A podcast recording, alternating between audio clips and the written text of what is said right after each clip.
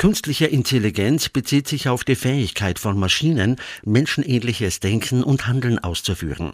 Im Wesentlichen lernen sie, ähnlich wie Menschen, aus einer großen Menge von Daten und sind damit in der Lage, Entscheidungen zu treffen oder Aufgaben auszuführen. Komplexe Softwareprogramme und Algorithmen, die auf vielen Computerchips laufen, bilden die Gehirne der künstlichen Intelligenz. Ulrich Bodenhofer, Professor für künstliche Intelligenz an der Fachhochschule Oberösterreich, spricht von verschiedenen Methodenklassen, die sich inzwischen etabliert haben. Das ist das maschinelle Lernen. Die neuronalen Netze gehören da dazu, die momentan so populär sind wieder oder auch äh, die Sprachverarbeitung, die Robotik, das automatische Schließen. Das heißt, die künstliche Intelligenz ist ein ganzes Blumensträußchen verschiedener wissenschaftlicher Teildisziplinen, die zusammengehören. Also es sind ganz viele verschiedene Methoden, die zur künstlichen Intelligenz dazugehören. Herausragende Methodenklassen, die in den letzten Jahren besonders sichtbar geworden sind, basieren auf künstlichen neuronalen Netzen.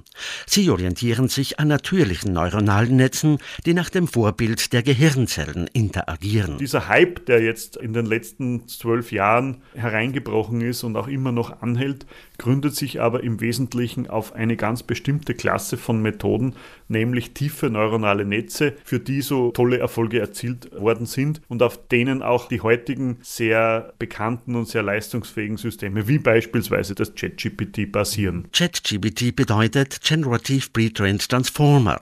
Ein großes Sprachmodell, das in der jetzigen Version darauf trainiert ist, natürliche Sprache in Textform zu verstehen und in Textform zu antworten. Das ChatGPT basiert auf einem reinen Sprachmodell, dem sogenannten GPT-3, GPT Version 3. Und dieses Sprachmodell macht nichts anderes, als dass es für eine Frage in Form von Text eine möglichst plausible Antwort gibt das heißt, das Modell ist trainiert auf sehr vielen Frage-Antwort-Paaren und erkennt sozusagen die statistischen Zusammenhänge zwischen den Fragen und den Antworten. Das System erfasst also zu einer Frage alle vorhandenen Antworten und schnürt Pakete mit gleichen Antworten. Jenes Paket, das besonders groß ist, ist wahrscheinlich das mit der richtigen Antwort. Ähnlich dem Publikumsjoker bei der Millionenshow. Der Kandidat entscheidet sich für den höchsten Balken. Das heißt für jene Antwort, die die meisten gewählt haben. Haben möglichst viele auf diese Antwort gesetzt, das heißt, ist der Balken sehr hoch und alle anderen niedrig, wird sich die Antwort als richtig herausstellen. Je nachdem, wie diese Fragen, Frage-Antwort-Paare, mit denen das System trainiert ist, gestaltet sind, wird das System diese Beziehungen zwischen Fragen und Antworten auch wiedergeben. Damit wird verständlich, dass eine Antwort, die ChatGPT ausgibt, auch falsch sein kann. Und zwar ganz besonders dann, wenn es neben dem größten Paket weitere große Pakete gibt.